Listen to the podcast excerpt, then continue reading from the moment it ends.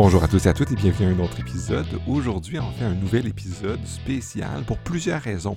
La première, c'est qu'on lance une nouvelle saison. On, est rendu en 2021 maintenant.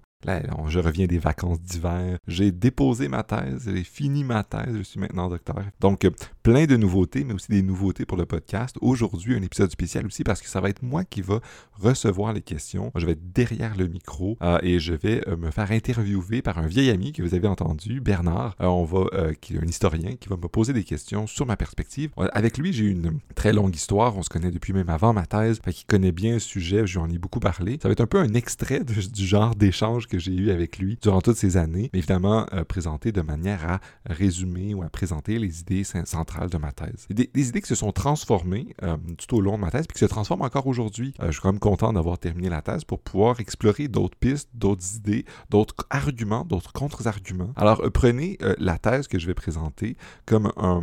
Puis je pense qu'on la présente comme ça avec les questions de, Bernard, comme un travail qui est en permanente transformation, en évolution, en réévaluation constante, une réflexion euh, qui est en cours. Donc, c'est quelque chose qui, euh, qui, qui, avance. Alors, j'espère que ça va vous plaire. J'en profite pour dire que c'est aussi un épisode spécial parce que commence une collaboration avec la Société de philosophie du Québec, la SPQ, qui a généreusement décidé de me donner quelques sous euh, pour aider mon travail et continuer à partager euh, les idées de philo et d'éthique avec les auditrices et auditeurs. Alors ça va me faire plaisir de continuer. Ça, je les remercie pour leur aide et je vous encourage, si euh, certains et certaines d'entre vous ont les moyens et veulent m'encourager, vous pouvez donner. J'ai fait une, une page Coffee et je suis aussi en train de faire une page sur Patreon ou Patreon comme on dit en anglais qui sont avec Coffee des gens de plateformes qui servent à faire et recevoir des dons parfois ponctuels, parfois réguliers si ça vous tente. Euh, c'est ce que je suis en train de mettre en place pour ça aussi. Euh, si ça vous tente de m'accompagner, m'aider, j'utiliserai ces sous-là pour bien améliorer peut-être mon micro, peut-être l'hébergement et peut-être avoir une meilleure esthétique, avoir un meilleur site web, développer ce genre de trucs-là. Mais évidemment, sinon, vous pouvez juste partager aussi si vous aimez ça. Partagez-le avec vos amis, vos collègues, les gens qui pourraient aimer ces échanges-là. Ça me ferait absolument plaisir. Alors, une fois qu'on a passé ces choses-là, Aujourd'hui, donc, c'est une entrevue avec moi et dans les prochaines semaines vont venir des sujets, des conversations sur plein de sujets euh, vraiment fascinants, sur les biais cognitifs, sur Wikipédia, sur l'éthique dans le jeu de rôle. Il y a une immense, une immense quantité de thèmes qui s'en viennent. J'ai bien hâte de, vous les présenter. Euh, ça va s'en venir dans les prochains mois. Évidemment, je fais ça euh, à côté de mon travail d'enseignant donc, et, de prof. Donc, vous allez pouvoir recevoir ça graduellement tout au long de la session, de la saison aussi. Et si vous avez des suggestions, n'hésitez pas à m'écrire, à m'envoyer des suggestions sur des gens à qui vous voudriez entendre, des sujets que vous voudriez voir euh, discuter, des questions que vous voudriez poser à, aux invités. Ça va me faire absolument plaisir de, me faire le messager de ce genre d'interrogation.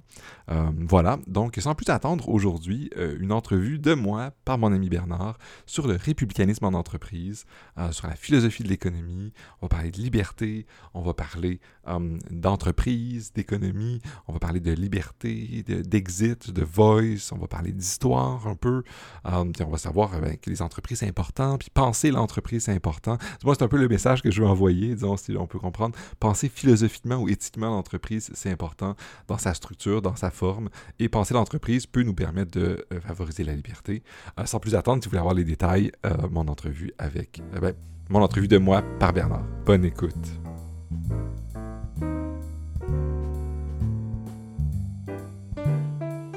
Bonjour Gabriel.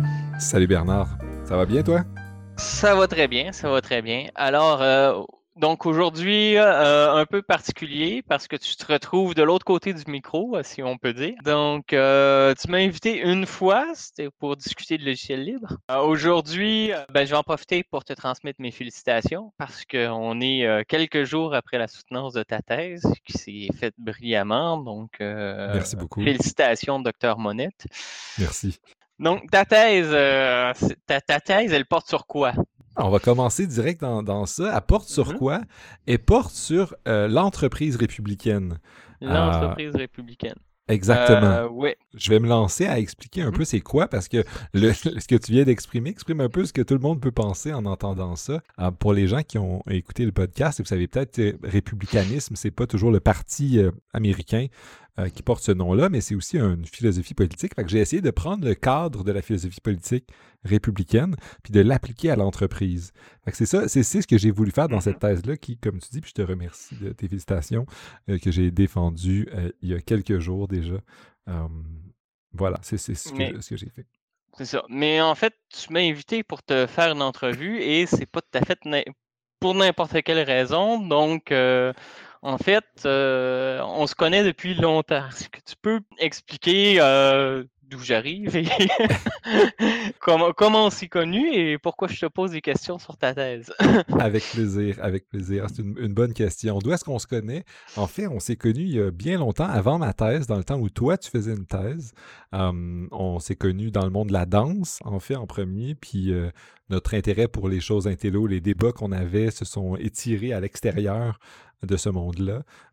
et c'est pour ça, et donc, et la raison pour laquelle je t'invite aujourd'hui, euh, je t'invite à me poser des questions, c'est parce que tu as vu tout le processus de la thèse du, de l'hésitation à savoir si c'était une bonne idée de le faire, euh, jusqu'à euh, traverser toutes les étapes, autant formelles que psychologiques, qui, qui, impliquent faire une thèse.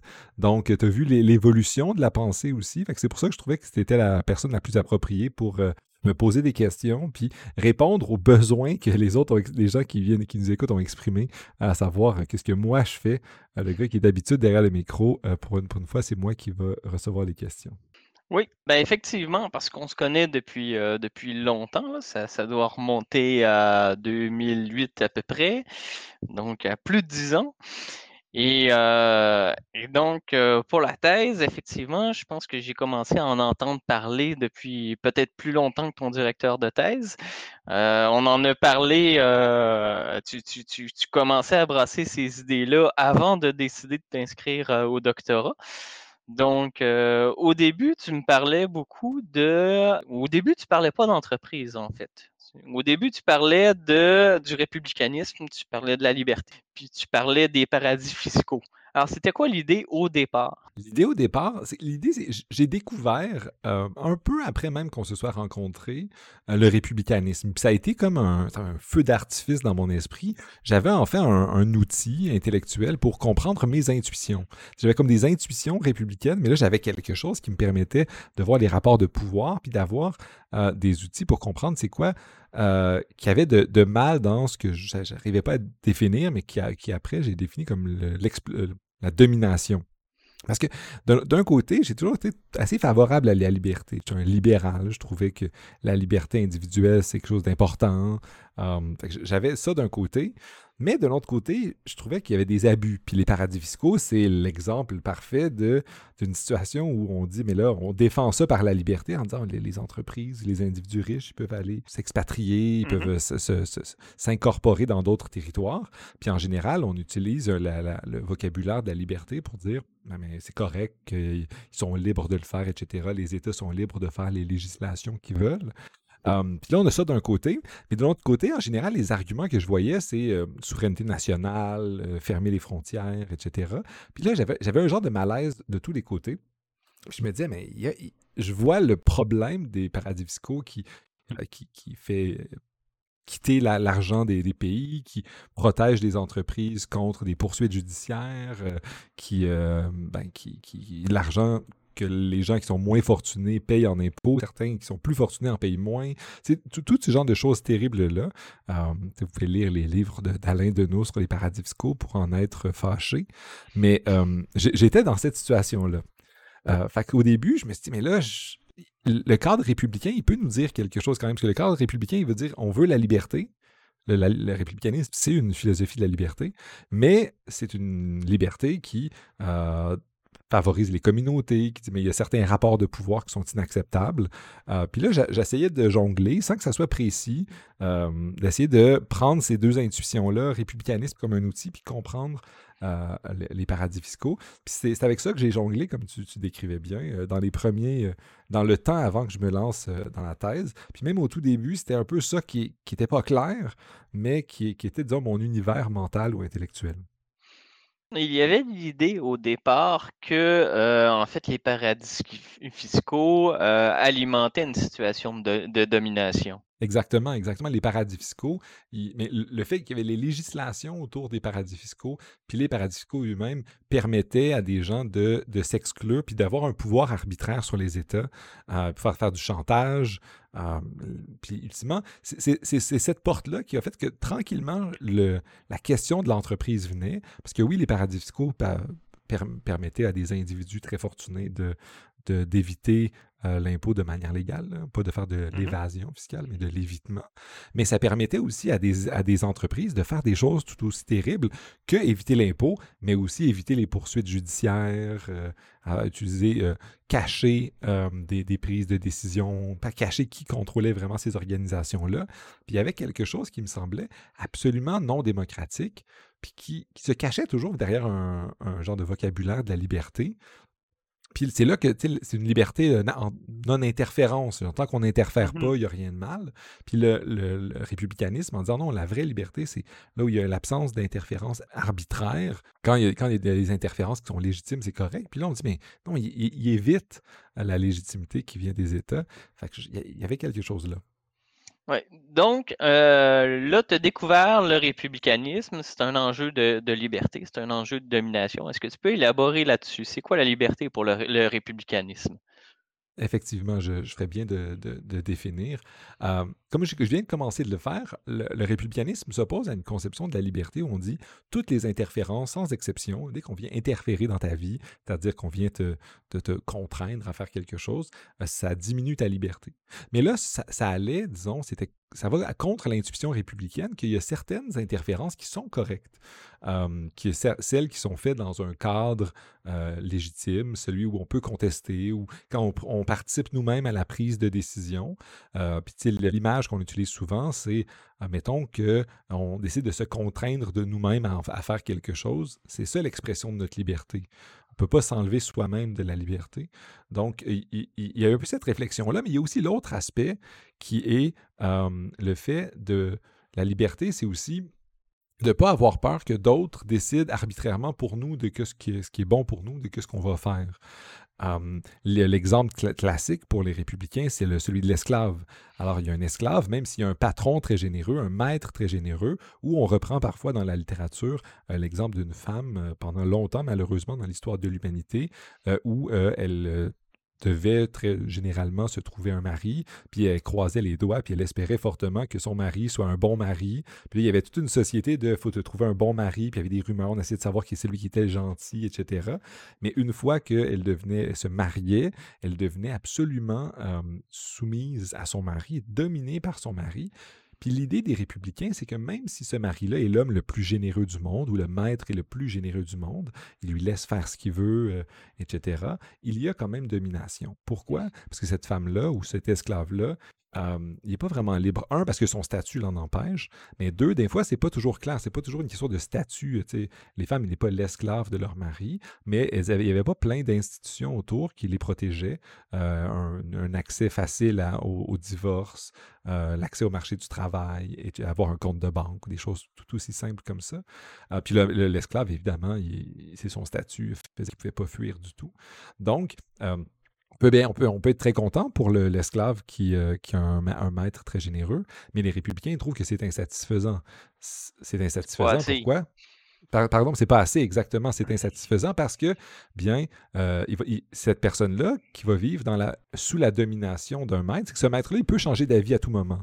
Euh, le maître généreux peut, du jour au lendemain, par un événement quelconque, euh, genre un, événement triste, dans sa vie, peut devenir un, tyran.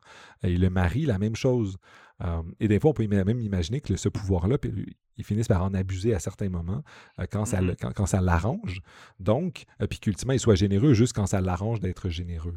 Alors, l'idée, c'est que puis là, ça, crée quelque chose de psychologique chez l'esclave, chez la femme, chez toute personne en situation de domination.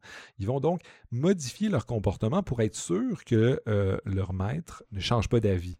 Euh, la femme mariée va, tout faire pour que son mari soit satisfait. Comme ça, elle se garantit elle-même une, absence d'interférence, mais elle reste sous la domination de son mari, parce que même, si elle est généreuse, il pourrait décider à un moment donné de faire quelque chose de terrible. Même chose pour l'esclave. Donc, euh, les républicains, ils vont dire, il faut enlever ces situations-là qui donnent, qui permettent à une personne d'avoir un pouvoir euh, arbitraire sur un autre, puis de changer d'avis à tout moment.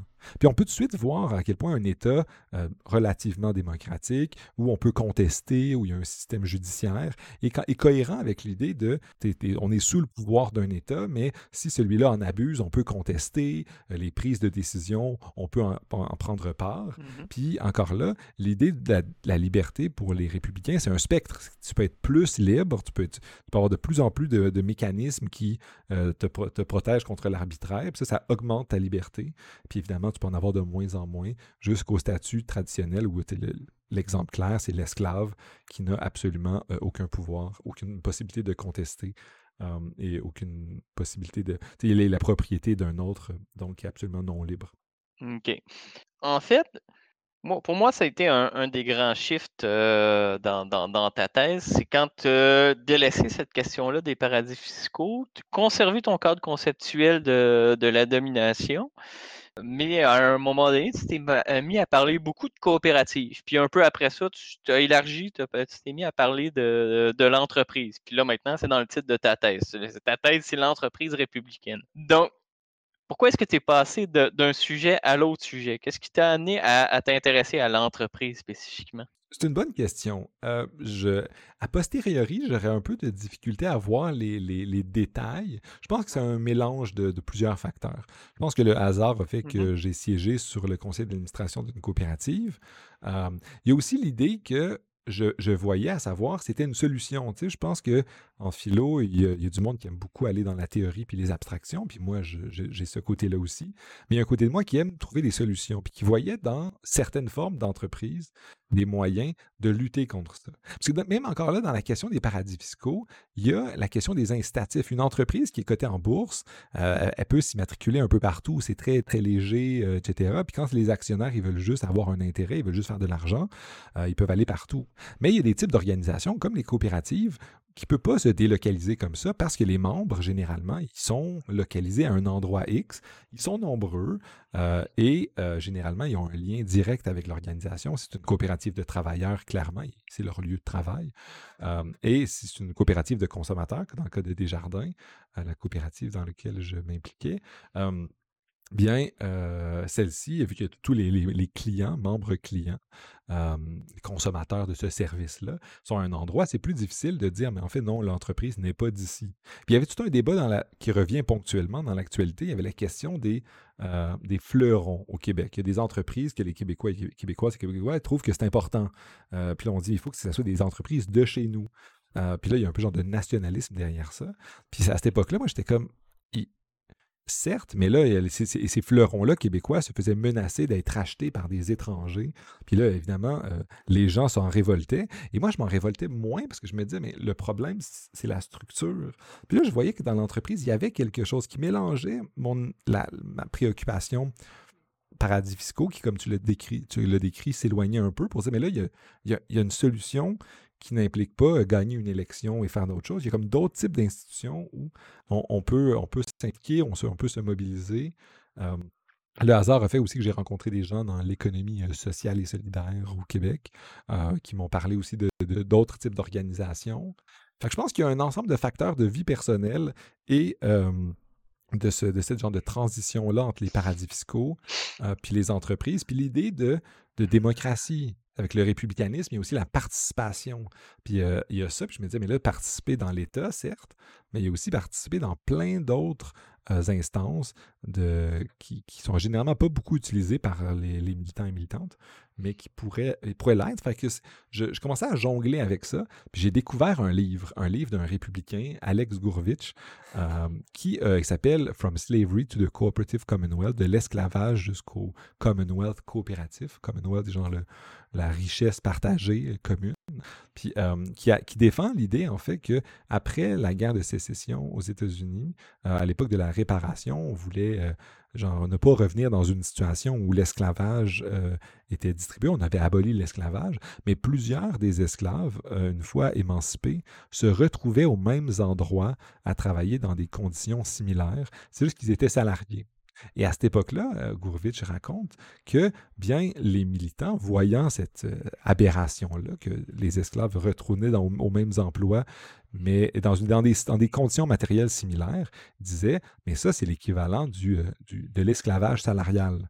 on fait juste remplacer un esclavage légal par un esclavage salarial, puis il y a un problème. Puis la solution de certains militants qui ont le, nom vraiment colorés de chevaliers du travail, qui sont comme des militants, euh, des militants euh, syndicalistes, mais de, l'époque, ils disaient en fait, non, ce qu'on veut, c'est pas des syndicats qui sont juste dans la contestation, mais on veut des, euh, des gens qui créent des coopératives, on veut des coopératives pour les populations noires, euh, on veut redonner, redistribuer le pouvoir directement, puis pas, être dans un mode syndical de contestation euh, juste à l'extérieur en, termes de manifestation, puis on reçoit de manière passive les décisions des décideurs, puis on décide si on manifeste ou pas ou si ça vaut la peine.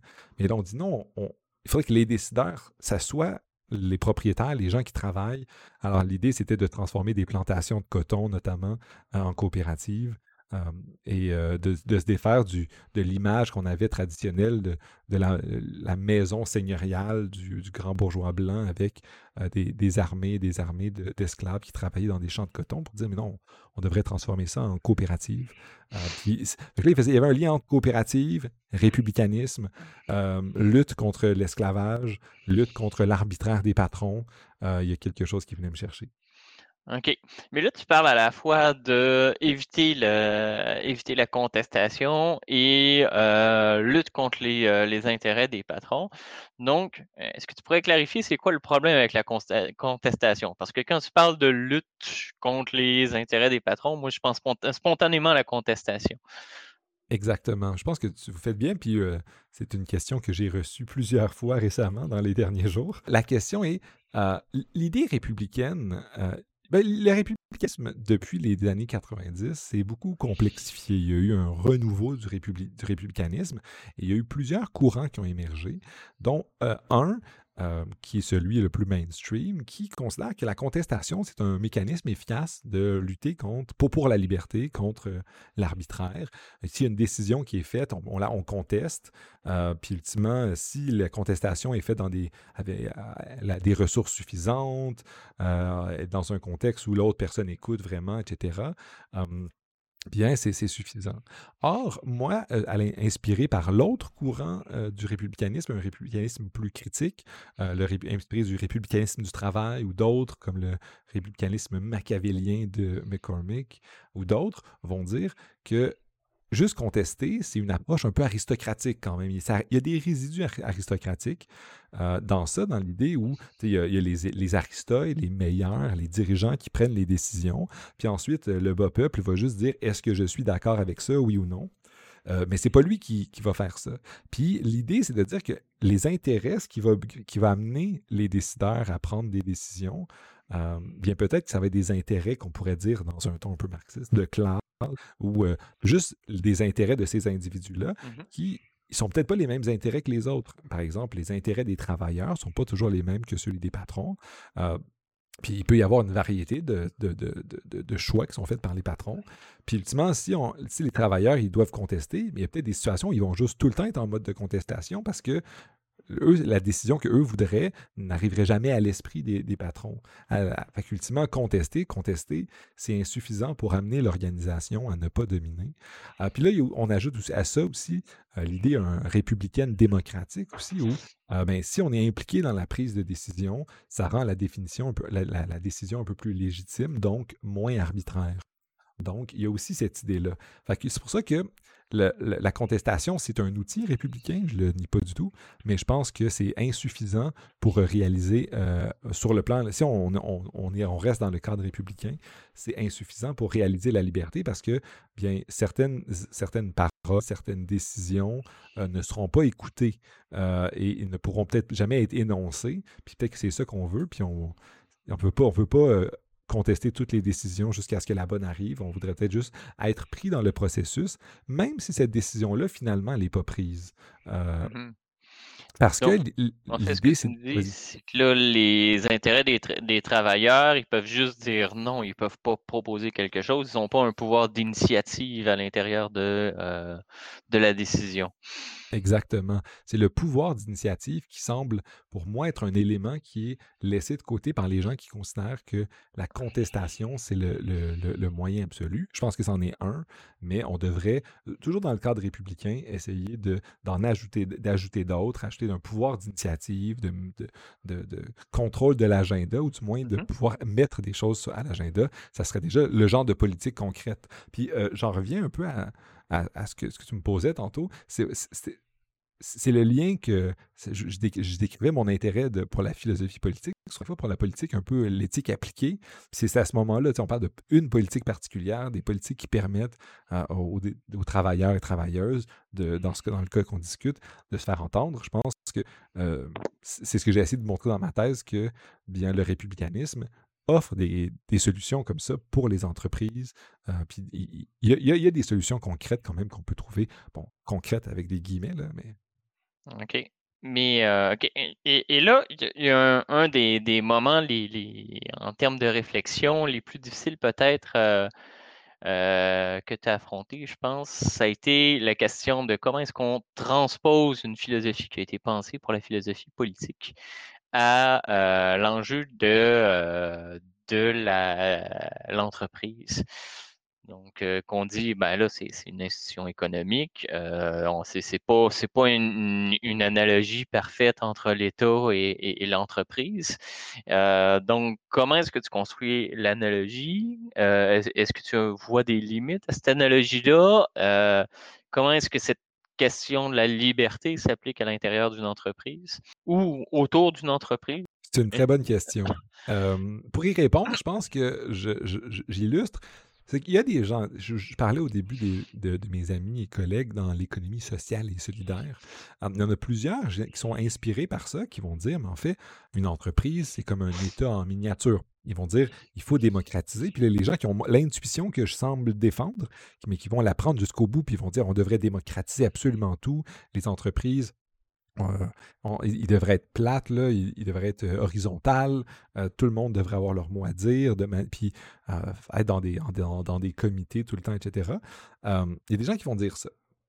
Puis moi, je, commence à dire, mais comment est-ce qu'on essaie de penser l'entreprise? Puis là, c'est est-ce qu'on est qu'on importe les réflexions politiques directement dans l'entreprise, comme dans cette version radicale-là, que certains et certaines défendent? Ou est-ce qu'on dit, mais l'entreprise, elle n'a pas une situation particulière? Mes amis euh, et euh, collègues économistes vont dire, mais non, mais les entreprises, ce n'est pas des États, c'est des genres de machines qui servent à créer de la richesse, créer des biens et des services. Puis la raison pour laquelle on en a, c'est parce que c'est plus efficace. C'est plus efficace de signer un contrat, euh, de dire, moi, je vais aller travailler dans ton usine, dans ton lieu de travail pendant un certain nombre d'heures, puis je vais, tout, je vais travailler pour créer cette richesse-là. Puis ils vont dire, mais c'est pas, pas, un État. Hein. il y a plein de raisons. Puis on peut débattre de l'analogie euh, État-entreprise. Dans, dans, ça, ceux et celles qui sont curieux et curieuses, il y, a, il, y a, il y, a, toute une littérature sur le sujet. Mais ma position était de prendre une position un peu médiane. Puis de dire, en fait, c'est vrai qu'une entreprise, c'est vrai qu'une entreprise, ça ça, découle de l'État, en fait, c'est l'État parce qu'il y, a les lois sur les entreprises, les lois sur les corporations, les lois sur les coopératives. Il y a tout un ensemble de structures légales qui les structurent. Mais d'un autre côté, qui irait travailler dans une entreprise, qui fonderait une entreprise si c'était plus coûteux de gérer, de faire une entreprise que juste d'aller euh, travailler à faire des contrats d'un individu à un autre? La raison pour laquelle on a des entreprises, c'est vrai, moi je pense aussi que euh, dans la lignée de cause et des autres théoriciens de l'entreprise, euh, d'une perspective économique, c'est en fait, c'est que ça, diminue les coûts de transaction, c'est que c'est plus simple. Tu signes un contrat, euh, toi et moi, quand on va travailler chez nos employeurs, on a signé des contrats qui, qui étaient assez, peut-être assez épais, mais qui ne donnaient pas en détail tout ce qu'on faisait tous les jours. C'est juste genre, tu, dois, tu entres dans le contexte de cette organisation-là, tu as un rôle, puis tu vas jouer ce rôle-là puis ensuite, une fois qu'on est, dans ce rôle-là, mais on fait tout ce qu'il faut pour euh, faire notre travail, mieux ou moins bien. Il y a toutes les questions de gestion à l'intérieur, mais euh, c'est parce que c'est plus efficace comme ça, c'est plus simple, il y a moins de coûts de, de transactions ou euh, de, les contrats et tout. J'ai été déchiré. Il y a l'aspect d'un côté politique, démocratique, de l'autre côté, il y a l'aspect efficacité. si, moi, je n'irais pas travailler dans une entreprise si je pouvais faire si c'était plus, c'était super compliqué, gérer tous les contrats, puis je devais signer puis négocier chaque tâche que j'ai, etc. Donc, l'argument, c'est de dire l'entreprise, c'est un mélange de ces deux choses-là. Ça doit être à la fois efficace, mais à la fois, euh, ça doit respecter un minimum de normes. Euh, une, fois que, une fois que c'est plus efficace que le marché, une fois que ça réussit à créer la mmh richesse, euh, bien à ce moment-là, on peut dire, bon ben, l'entreprise va continuer à exister si on lui impose certaines normes. Et là, c'est là que ça, là que ça ouvre la porte à on applique certaines normes, des normes qui ne sont pas toujours basées sur le républicanisme, les lois du travail. je pense que c'est des mmh choses super bien. Mais dans le cadre de ma thèse, j'ai exploré un peu et le républicanisme, il demanderait quoi comme genre de normes qu'on imposerait à l'entreprise? OK. Et euh, quel genre de normes est-ce qu'on imposerait à l'entreprise? Je pense que la question s'insère bien ici. effectivement, effectivement. Euh, puis la réponse facile, c'est des normes républicaines, mais ça, ça, deviendrait circulaire. Ouais, c'est un peu tautologique. Je suis pas sûr que, que ce soit très satisfaisant pour les personnes qui nous écoutent. Non, exact. Puis la réponse plus détaillée, mmh. moins tautologique, c'est des, des règles ou des normes qui donnent plus de pouvoir aux, travailleurs et travailleuses, mais mmh pas juste à eux, aux communautés, aux gens, à toutes les gens qui sont dominés. Parce que l'entreprise domine. Une des raisons, puis là on revient un peu à l'historique, c'est qu'une des raisons pour laquelle j'ai voulu travailler un peu dans l'entreprise, c'est que les gens ils sont dominés par les entreprises. Tu as des entreprises qui quittent euh, des régions, puis qui mettent des régions au Québec ou un peu partout en Occident ou ailleurs dans le monde. Tu as des entreprises qui quittent sans, sans demander leur reste, qui ont reçu beaucoup d'argent de la part des communautés, des gouvernements. Il y a des gens qui ont travaillé là une bonne partie de leur vie, puis les entreprises, sans leur demander leur avis, euh, quittent puis là, ultimement, parfois, les syndicats ont, représenté les travailleurs, mais toujours dans un mode de contestation. Euh, les travailleurs, on n'aura pas demandé leur avis s'il n'y avait pas des stratégies alternatives, s'ils n'accepteraient pas, par exemple, au lieu qu'une entreprise parte, de, de, d'avoir une baisse de salaire. S'ils accepteraient, genre d'un côté, certes, il y aurait toutes des questions de négociation, est-ce que c'est une stratégie du chantage, etc. Mais s'ils, sont, ont été dans la prise de décision originale, peut-être que les, situations seraient différentes. Et ça donnerait un pouvoir aux, travailleurs et travailleuses, mais aussi aux gens dans la communauté, incluant des, fournisseurs. Parce que parfois, quand une entreprise quitte, euh, la communauté perd des, des gens qui ont un salaire qui venaient dépenser dans d'autres, commerces, mais il y a aussi plein de fournisseurs locaux qui ben, peuvent plus fournir cette, chose-là. Eh, l'organisation est partie. il, y avait, quelque chose en moi qui disait, mais il y a un problème là. Un problème qui était d'un côté la liberté, c'est important. J'ai pas le goût de, de, tomber dans une, dans une pratique euh, autoritaire, gouvernementale, qui dit non, mais on va produire, l'État va produire tout. Non, non, non. Euh, si mes collègues et amis marxistes m'écoutent, euh, je ne suis pas encore convaincu. mais d'un autre côté, je me disais, les problèmes soulevés par les théoriciens et théoriciennes critiques ou qui voient les abus par les, par les, les à la fois les le mouvement MeToo, les patrons qui abusent de leur pouvoir sur leurs employés, euh, tout autant que les entreprises qui utilisent leur pouvoir sur les communautés. Donc, je disais, les normes républicaines, c'est de donner euh, plus de paroles euh, aux travailleurs et travailleuses et aux membres de la communauté et aux différentes, pour reprendre le terme de gestion, des parties prenantes. Oui, justement, les parties prenantes, parce que euh, je t'avais posé la question et j'aimerais revenir dessus. Euh, donc, euh, quand tu, poses la question de comment est-ce que l'entreprise exerce sa domination, on pourrait poser la question aussi sur qui l'entreprise exerce sa domination et par quels moyens, de quelle manière? Ça, c'est une, grosse question. Et là, on se rapproche de, de, d'une difficulté que j'ai explorée dans la thèse. Je ne pense pas l'avoir résolue à 100%, mais j'ai donné des pistes parce que les gens qui vont défendre la théorie des parties prenantes, ils vont faire face à un problème de c'est qui les différentes parties prenantes. On a une idée relativement claire de qui sont les travailleurs, qui sont les propriétaires, les actionnaires on a une idée assez claire de ça. Là, on a des frontières claires, les, employés ont des contrats d'embauche, etc. Mais là, dès qu'on veut inclure la communauté, euh, savoir c'est qui, euh, de quelle manière, c'est un peu plus complexe. Donc, l'idée qu'on a développée dans ma thèse, c'est l'idée que pour répondre à ce dilemme-là, on devrait savoir qui est dominé et pourquoi. Puis là, on peut dire que les, travailleurs sont dominés parce qu'ils sont soumis à l'arbitraire des patrons à l'intérieur des entreprises. À l'extérieur, les communautés peuvent être soumises à l'arbitraire de la prise de décision des, propriétaires de l'entreprise. Puis là, on pourrait dire, mais dans certains environnements, il y a des travailleurs et travailleuses qui sont plus dominés, mais d'autres qui le sont moins des travailleurs qui ont des compétences, euh, disons, euh, qui sont plus faciles à, exporter dans d'autres, industries, dans d'autres trucs, qui sont plus flexibles. Ils ont peut-être moins peur, ils ont, peut-être, moins à adapter leur choix pour plaire au patron que des gens qui sont euh, dans une usine, dans un petit village, qui a une, une grosse industrie et qui contrôle l'ensemble des emplois dans cette région-là. Euh, puis là, on peut voir, c'est ça, on va dire, ben, il, y a, plus de domination ou moins de domination. Parce que si on n'utilise pas le terme de domination, on peut dire, mais ben, il y a les gens qui sont affectés. Mais là, affectés, ça nous amène à des. Tout le monde est un peu affecté par les entreprises. Puis c'est l'idée de. faut y aller avec l'intensité. Puis l'intensité de la domination nous permet. L'outil de la domination, puis son, calcul d'intensité, peut nous permettre de donner une idée de ce qui est plus touché, moins touché qui a la possibilité de, de s'extraire de la décision ou de d'y participer ou de la prendre. Exactement. C'est là que tu amènes, le, dans, ce que tu viens de dire, le, les deux idées de, ma thèse aussi qui sont importantes. C'est que j'ai pris à l'économiste Hirschman l'idée de exit et voice. L'idée d'exit et voice, c'est d'un côté, les individus, quand ils interagissent avec des organisations, des entreprises, euh, soit ils disent d'un côté, euh, je m'en vais. Euh, c'est l'exit. Ils font comme. ils, se prémunissent de leur droit de partir. Ah, mais ça, il faut que tu aies les moyens, il faut que tu sois dans une situation où tu puisses, il faut que tu ailles le contexte te le permettre, mais à certains moments, tu peux le faire. En tant que consommateur, tu peux juste boycotter une organisation. Tu peux arrêter d'acheter des produits chez une organisation, aller ailleurs. Pour un travailleur, tu peux démissionner puis aller ailleurs. Mais vous voyez déjà, pour un consommateur, c'est un peu plus facile quand tu as plusieurs choix.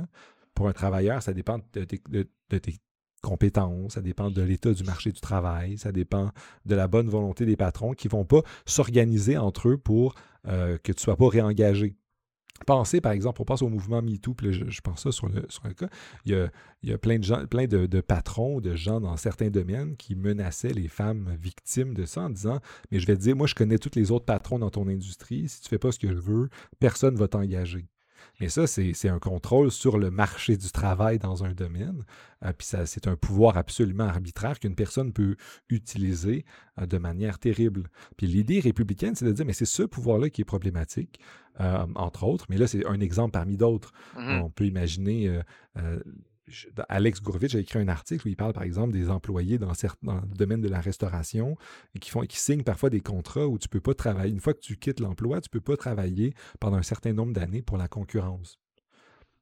On peut imaginer que peut-être que si tu travaillais pour une organisation où tu avais des secrets d'État, peut-être, mais là, euh, dans la restauration, c'était le secret d'État d'aller porter des burgers chez des gens. Mais, c'est un pouvoir, c'est que ça, c'est que ça dit, si, je perds cet emploi-là, ça met la personne dans une situation de j'aurais peut-être pas facilement d'autres emplois. Mmh. Puis ça, ça elle va pas mettre à profit les années d'expérience accumulées pour se trouver un autre emploi dans le même domaine. Si elle change de domaine, elle recommence à zéro. Exactement. Fait que ça, ça fait que s'il sait mmh. qu'il il, doit se battre pour garder est, peut-être qu'il va se soumettre plus facilement aux décisions arbitraires des patrons et des propriétaires. Donc, euh, ça donne plus de pouvoir aux patrons. Puis il y a ce genre de jeux de pouvoir-là qui, sont là. Puis le républicanisme, c'est l'outil qui euh, nous fait dire, mais il y a des problèmes. Euh, puis on peut, on peut penser aux grandes entreprises. Dans les, ouvrez les médias, une fois, plusieurs fois par mois au moins, tu as des entreprises qui vont faire du chantage aux États, même des très grandes entreprises, qui vont dire, euh, si tu fais pas ce que je veux, je m'en vais. si tu ne me mm-hmm. donnes pas des, rabais fiscaux, si tu ne me donnes pas des, subventions gratuites, je vais m'en aller. Mais ça, c'est du chantage. Euh, surtout, c'est du chantage parce que là, tu as, des, les, travailleurs, leur seul, la seule manière de communiquer le fait qu'ils veulent garder leur emploi, c'est d'aller voir leur représentant en disant euh, donne-leur ce qu'ils veulent pour que je garde mon emploi.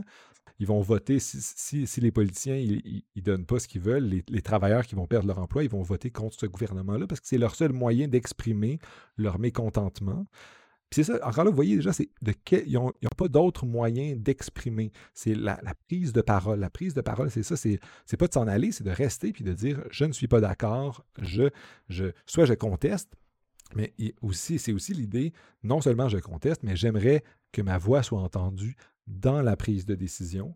C'est là que le, républicanisme, de la manière que je le présente, est, important aussi.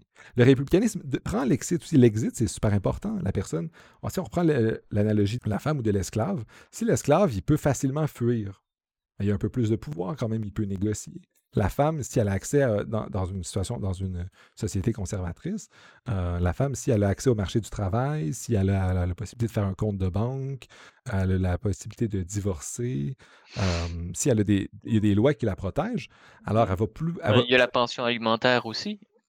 Exact. Euh, ultimement, elle, ne dépend pas de, la présence de son mari. Il y a des lois qui forcent son mari à, lui donner de l'argent pour qu'il s'occupe de l'enfant. Mm-hmm. Euh, il y a plein de choses, donc, qui euh, protègent ces, ces femmes-là. Mm-hmm. Puis ça, ça fait qu'elles peuvent s'en aller plus facilement. puis il y a même des gens qui disent, puis je suis assez d'accord, que parfois, la prise de parole, elle est renforcée quand tu as la possibilité de t'en aller. Quand tu peux t'en aller, tu peux dire, ben, veux-tu me garder? Si tu veux me garder, euh, arrête de me dominer, etc. Bon, ça peut créer aussi d'autres jeux de pouvoir à l'inverse, comme j'ai dit, mais euh, c'est des mécanismes qui peuvent euh, s'entre-renforcer. Et ça, j'avais remarqué justement pendant toutes ces années où on a parlé de ta thèse en gestation, à quel point l'exit et le voice, ça a été un point tournant dans ta réflexion. Euh, et euh, je dirais qu'à peu près en même temps, il y a aussi eu une légère prise de distance. je sais que tu es encore un, enthousiaste des coopératives, mais euh, tu as, un peu élargi le, propos. C'est-à-dire, la coopérative n'est pas le remède à toutes les dominations. Effectivement. Je pense que tu as absolument raison pour ces deux points-là. Un peu comme quand j'ai découvert le républicanisme, quand j'ai découvert l'idée d'exit et voice, ça a, euh, ça a, eu une explosion encore. enfin, j'ai des outils pour parler de quelque chose, euh, de parler de, de la domination. Euh, que là, ultimement, j'ai beaucoup joué avec ça, puis ça me permettait d'expliquer plein de phénomènes que je voyais ou de problèmes que je voyais un peu partout. et c'est pour ça que j'ai trouvé ça vraiment important.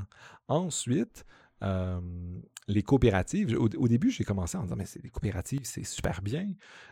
puis je, militais pour ça, puis je milite toujours pour. je trouve que c'est très bien, les coopératives. j'ai fait quelques épisodes avec des collègues ici au podcast sur le sujet. Mais je trouve que les coopératives, ils donnent généralement du pouvoir à un certain à un groupe, soit les travailleurs et travailleuses, soit les euh, les investisseurs, les, consommateurs. Puis c'est dans, le cas des coopératives de consommateurs comme Desjardins, c'est très bien, mais il, y a des, il, y a des, groupes qui ne sont pas inclus dans la prise de décision. c'est pour ça que moi, j'étais quand même séduit par l'idée d'organisation plus démocratique où on écoute, où on prend la parole de plusieurs autres. Certes, ça rend la chose plus complexe euh, parce que les consommateurs en général ont des intérêts similaires, les travailleurs ont des intérêts similaires mais j'étais pour une plus grande créativité juridique parce que les entreprises, ultimement, c'est des créatures juridiques qui visent à créer des biens et des services, mais euh, c'est des créatures juridiques. Et, euh, parce que les entreprises cotées en bourse, c'est pas apparu euh, du, comme certains disent, du Saint-Esprit. C'est des gens qui ont, qui ont eu ces idées-là. C'était apparu un peu partout en Europe. C'est un genre d'évolution, d'idées corporatrices, de guildes. Puis là, c'est des idées qui se sont mélangées. Puis on a commencé à dire, ah, mais on, peut, on peut mettre du capital ensemble pour envoyer des navires, etc. Puis là, ensuite, ça se mélange avec le colonialisme. Ça a toute une histoire, puis l'histoire, le droit est sédimentaire. C'est le droit corporatif, c'est aussi les sédiments de lutte politique, euh, de lutte de classe qui ont créé ce genre de choses-là. Puis euh, certes, et, d'instatif économique aussi. C'est vrai que le droit, les entreprises cotées en bourse, il y, a, un peu d'efficacité quand même. Je reconnais ça. Mais euh, on a inventé des coopératives, parce qu'on dit qu'il y a d'autres choses que le profit. Il y a les travailleurs, travailleuses, il y a, les, les consommateurs, etc. Mais euh, moi, je pense qu'on devrait peut-être aller euh, plus loin que ça et user de créativité juridique. il, y a des, il y a des théoriciens, théoriciennes, Yvan Choutourian et d'autres qui ont dit et ont étudié un peu l'innovation qu'il y a euh, dans d'autres types d'organisations un peu partout dans le monde. Au Québec, on a les coopératives de solidarité qui disent, mais il, peut y avoir plusieurs types de parties prenantes qui s'organisent autour de ce type d'organisation-là. Et je pense que c'est juste un pas dans la bonne direction, mais il reste tout un marathon à faire pour explorer l'efficacité de ce genre de pratique et ce genre d'institution. Mais l'idée, c'est de donner plus de parole aux individus et puis balancer ça avec leur capacité d'exit. c'est ça que j'ai exploré dans la thèse, donc vers la fin. Mais comme tu disais, c'est la notion d'exit qui sont et voice qui sont venus travailler là-dedans aussi, parce que ça, me permettait de voir, de comprendre encore mieux la domination. J'avais noté quelques questions quand même pendant ta soutenance que j'avais trouvées intéressantes et que j'aimerais ramener ici. Il y a la question, tu as déjà évoqué la question quand on a parlé de l'originalité de l'entreprise tu as mentionné la dimension de euh, l'efficacité de l'entreprise, puis tu as dit, ben, euh, OK, mais une fois qu'on a obtenu cette, euh, cette efficacité-là, comment est-ce qu'on fait pour exercer cette, efficacité-là dans la liberté? Mais, mais là, on, t'a posé la question, oui, OK, mais je pense que les, gens qui valorisent l'efficacité de l'entreprise, euh, ils se satisferont sans doute pas d'un minimum d'efficacité. Puis euh, de l'autre côté, les gens qui euh, valorisent très fortement la, la liberté, ben ils vont dire oui, mais si cette cette efficacité-là engendre, euh, engendre des accrocs à la liberté, euh, ben, tant pis pour l'efficacité, on jette l'entreprise à la poubelle. Euh, pas de besoin de penser une entreprise républicaine, on fait juste penser un monde sans entreprise. Donc, comment est-ce que tu réponds à ça? Tu as noté les questions les plus difficiles que j'ai reçues à la soutenance. J'ai noté les questions les plus intéressantes. parfois, parfois c'est les plus difficiles aussi. Oui. Euh, c'est une, très bonne question qu'on m'a posée et euh, ma, réponse, même à, à, t'être reposée après ce moment, euh, ça m'a continué à me travailler. Puis je pense que la, première réponse plus humble que je pourrais dire, c'est que j'ai toujours une attitude un peu pratique, pragmatique dans mon rapport à, la recherche. Donc, par mon rapport pragmatique, c'est de dire Bien, dans la réalité, il y a des entreprises, puis dire qu'on va abolir du jour au lendemain les entreprises, un, ça, soulève tellement d'autres conséquences qui sont, euh, qui sont des conséquences économiques, sociales, euh, hyper compliquées. Euh, je ne veux, je voulais, pas embarquer dans, ce genre de débat-là, les, débats où on dit mais la solution c'est d'abolir le capitalisme, etc. Mon ambition était un petit peu plus humble, puis de dire non mais on a des entreprises, il y a des raisons d'être dans le monde tel qu'on le connaît. Il y a des gens qui se réalisent dans leur travail aussi. Il y a plein de gens qui trouvent quelque chose qui a une grande valeur pour eux, euh, qui se trouve utile. Certes, il y, a plein de gens qui se trouvent peut-être pas utiles aussi. Puis euh, on parle de bullshit job ou de jobs qui n'ont pas de sens. Mais euh, les entreprises ont un rôle important dans nos sociétés. Et mon approche n'était pas d'arriver en révolution. Ma deuxième réponse était aussi de dire, bien, l'efficacité, à un, certain, moment, ça peut être, c'est très bon, mais peut-être que ça a une utilité marginale, surtout quand notre critère, c'est euh, la liberté. À un moment donné, l'efficacité, c'est bon parce que, bien, ça crée des richesses, euh, etc. Mais à un moment donné, ça peut être, son utilité peut devenir euh, marginale versus d'autres, d'autres, d'autres approches, d'autres critères. Puis l'idée, si je, reviens un peu à la question de la définition euh, de l'entreprise, c'est de dire, mais l'entreprise, c'est utile. Les gens se mettent ensemble, ils produisent quelque chose. Euh, fait que peut-être qu'on accepte ça. Puis là, les économistes pourraient dire oui, mais l'entreprise pourrait être encore, encore, encore plus efficace. C'est là que ma question de la marginalité arrive. Puis ensuite, c'est de dire bon, ben, la minute où on en a, puis c'est un peu plus efficace que le marché, alors on pourrait commencer à impliquer d'autres choses. Certes, la liberté, euh, c'est super important, mais euh, il y a d'autres choses qui sont importantes aussi, euh, qui dépassent la liberté. J'essaie de, balancer ces deux intérêts-là, ces deux valeurs-là, pour montrer que, bien, la liberté républicaine, c'est important, mais ça implique des questions qui sont à l'extérieur, ça implique aussi des questions de la structure économique, euh, qui sont absolument importants, puis je discute un peu dans ma thèse, mais qui sont quand même en périphérie de la réflexion sur l'entreprise républicaine. Puis il y avait une autre question que j'avais euh, notée, mais je vais l'utiliser un peu plus comme un prétexte euh, pour une pour une tierce question, mais on, t'avait demandé, on t'avait posé la question sur la relation entre l'exit et le voice en disant, ben, on pourrait se retrouver assez facilement dans une situation où les différents acteurs préfèrent des, des, solutions différentes, comme quand l'entrepreneur préfère que la liberté soit accordée avec l'exit, de, dire ben, je préfère donner à, mes employés la possibilité de partir et en faire à ma tête dans la manière dont je, dirige mon entreprise. Et le travailleur pourrait lui préférer employer le voice, donc avoir son mot à dire sur la manière dont euh, dont on dirige l'entreprise, quitte éventuellement à y perdre des, moyens de, des, alternatives à son, son, travail dans cette entreprise en particulier.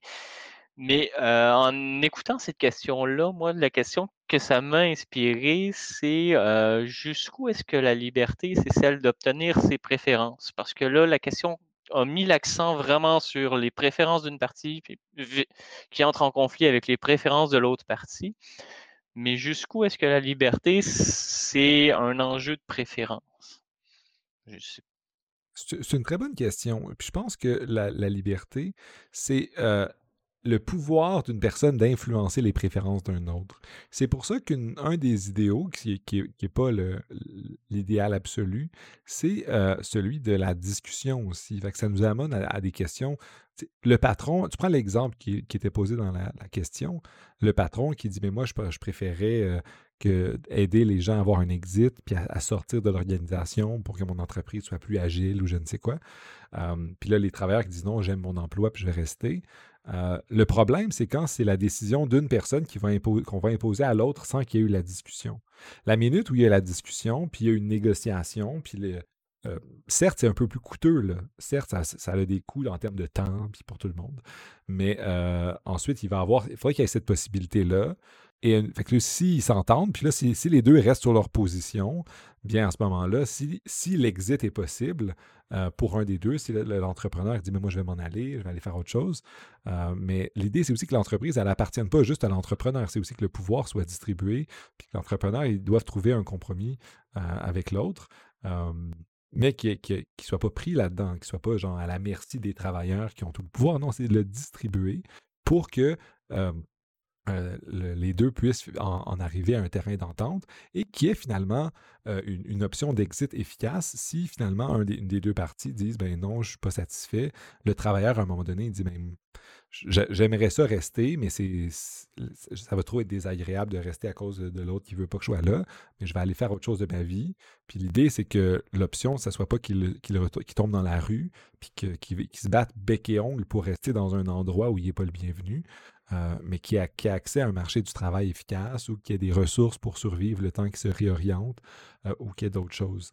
Euh, ce que les Scandinaves, pouvez appeler la flex-sécurité, c'est qu'il y a une sécurité à l'extérieur de, son, entreprise, souvent financée peut-être en partie par l'État, mais aussi par l'entreprise, parce que l'entrepreneur, il, a intérêt à ce que certains travailleurs puissent partir facilement pour pas que ceux-ci se battent bec et ongle pour prêter puis que le mettent dans une situation coûteuse. Le, focus principal de l'entreprise républicaine, c'est une structure légale. Mais évidemment, comme dans tous les types d'organisations, les entreprises ne sont pas dans des vases clos, ils sont dans des contextes économiques particuliers. Euh, et, c'est pour ça qu'il euh, y a une interaction entre les deux. Et l'idée de l'entreprise républicaine, c'est de la connecter aux autres parties de sa, communauté. Euh, par exemple, dans, certains, métiers où il n'y a pas beaucoup de flexibilité de la, main-d'œuvre, peut-être que euh, l'entreprise, républicaine en forcerait structurellement ou essaierait de trouver des moyens d'encourager cette entreprise-là à aligner les intérêts de cette entreprise-là à aider la, le, à développer le marché du travail pour les travailleurs, favoriser l'exit et si ce n'est pas possible, ça forcerait d'avoir de la prise de parole.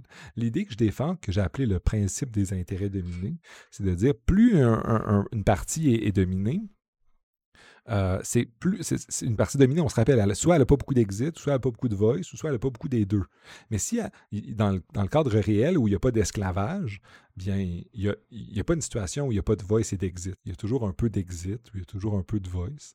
Mais l'idée, c'est de, dire, on veut un maximum des deux, idéalement, dans un monde parfait, mais dans le monde concret dans lequel on vit, euh, il n'y a, pas a pas cet idéal-là, mais il y a des situations où les travailleurs et travailleuses ont peut-être plus d'exit dans certains domaines, dans certains milieux, dans certaines industries.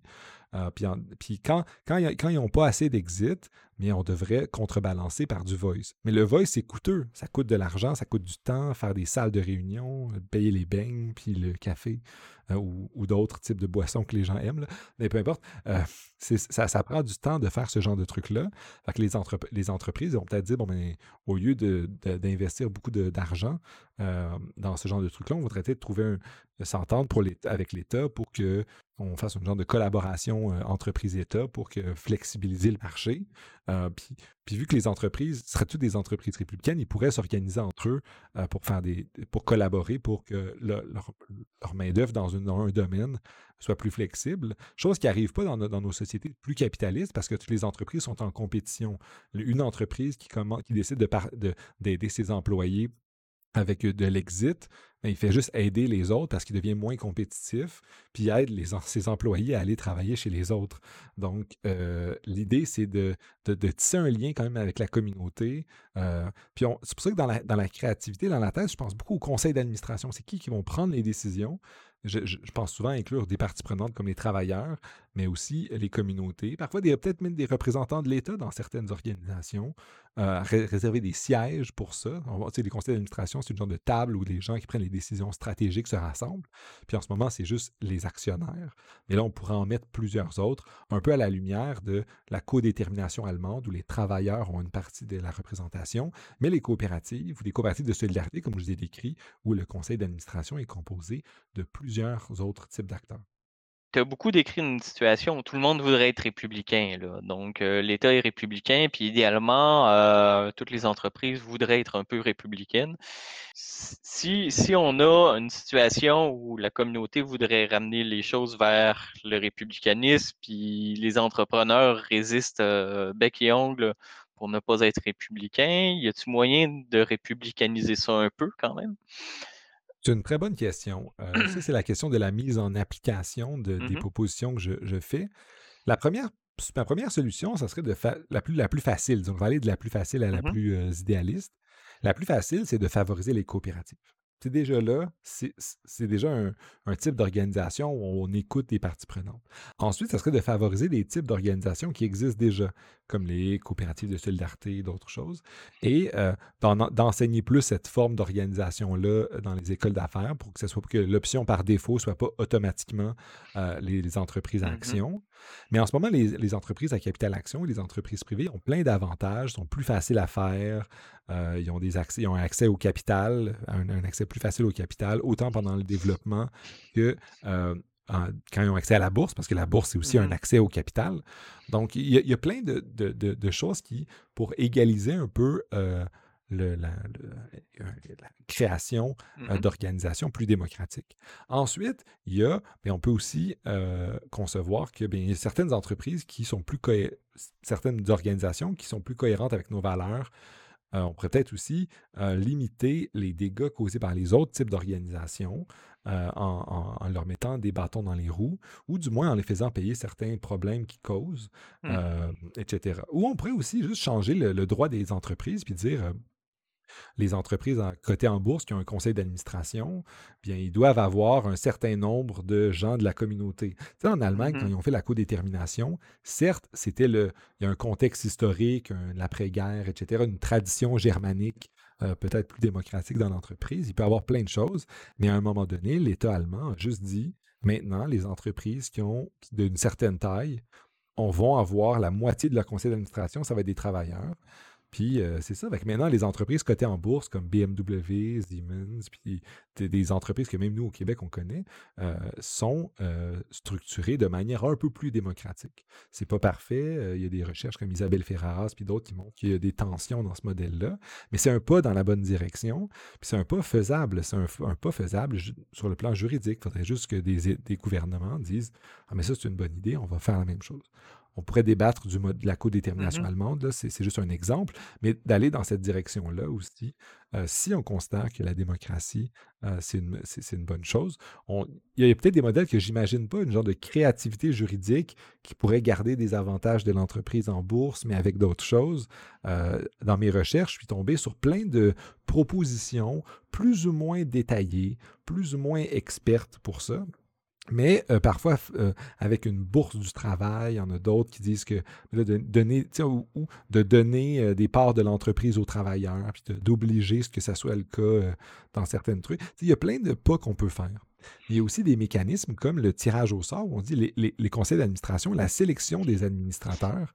En ce moment, c'est sélectionné par une poignée de, de, gens très riches ou de fonds d'investissement, euh, mais on pourrait faire des règles où il y a une vraie, démocratie euh, des actionnaires euh, ou des mécanismes démocratiques comme le tirage au sort, où il va y avoir des représentants de la population en général, comme c'est des entreprises qui touchent beaucoup de monde. Peut-être qu'on pourrait tirer aux gens, avoir un comité consultatif de gens tirés au sort. Il y a, il y a de l'espace pour de la créativité juridique dans le cadre républicain. Si on n'accepte pas le cadre républicain, je pense que ma proposition euh, tient moins, mais moi, je pense que le républicanisme, c'est un bon cadre pour penser la liberté. Puis ça devrait nous indiquer qu'on devrait du moins euh, démocratiser nos organisations, puis distribuer le pouvoir euh, de cette manière-là, tout en essayant de garder les avantages des entreprises qui, que je, donne aux économistes. L'idée, c'est pas de dire je suis euh, socialiste puis l'économie, ça n'a pas rapport. C'est de dire mais c'est vrai, les entreprises efficaces, mais il faut mélanger ça avec euh, la démocratie. OK. Puis là, euh, la dernière partie que, que tu as mentionnée, tu as dit euh, à, l'extérieur d'un cadre républicain, c'est plus difficile. Mais ça, je me souviens que cette question-là aussi t'a été posée euh, en soutenance, c'est-à-dire si on est dans une société qui n'est pas républicaine, c'est pas les grandes orientations et tout ça, mais que dans ton entreprise, toi, tu veux être républicain. Donc, comment est-ce que tu fais? C'est une bonne question. Je pense qu'il y a des organisations qui pourraient le faire. le mmh. mouvement coopératif, n'est pas fondamentalement républicain. Je pense qu'il y a des intuitions républicaines, il y a des républicains qui se retrouvaient là-dedans. Euh, mais je pense que le mouvement républicain, le mouvement des coopératives ne, se dit pas républicain, même si on pourrait l'interpréter de cette manière-là. Je pense que les coopératives pourraient importer le vocabulaire républicain, puis ça serait facilement... Euh, cohérent. je pense qu'il y a une partie de ça. Euh, si vous avez, si vous, il y a des entrepreneurs et des entrepreneurs qui m'écoutent puis qui disent Moi, je veux faire une entre je vais transformer mon entreprise euh, en coop, euh, en, entreprise républicaine. c'est des entrepreneurs qui voulaient faire ça, mais donner du droit de parole euh, au, plus, au, plus grand nombre de personnes, laisser aider les gens à, être flexibles si vous voulez, mais individuellement, c'est plus difficile. C'est quand même un projet collectif, mais on peut imaginer que des regroupements d'organisations comme l'économie sociale pourraient se dire, mais nous, nos valeurs, c'est la prise de parole, c'est la démocratie. Euh, peut-être pas toujours compris euh, parce qu'on peut comprendre la démocratie de manière euh, très. Euh, de d'autres manières que de manière républicaine, mais je pense que c'est que ça serait cohérent avec plein de manières de, concevoir la démocratisation de l'économie. C'est pour ça que non seulement les coops, mais toute l'idée d'économie sociale, euh, disons, c'est soluble dans le républicanisme. Ça, ils n'utilisent pas le même vocabulaire, mais les idées de prise de parole, d'aider les gens les plus défavorisés, alors les d'écouter les gens qui sont les plus vulnérables euh, et de ne pas euh, abuser des gens les plus vulnérables, euh, bien, c'est quelque chose qui est, très républicain aussi, puis qui est, cohérent avec certaines manières de concevoir l'économie sociale et solidaire. OK. je regarde quand même que je pense que ça fait un peu plus qu'une heure qu'on discute. Très honnêtement, on pourrait discuter de ça encore très longtemps. Tu le sais parce que ça fait ça doit faire environ sept ans qu'on en discute en pratique. Donc là, c'est j'ai organisé un petit peu euh, l'entrevue comme un échantillon de nos discussions. Euh, mais euh, je pense que ce que tu viens juste de dire fait une très belle conclusion, en fait. Donc, je vais te remercier de m'avoir invité pour t'interviewer dans ta propre émission.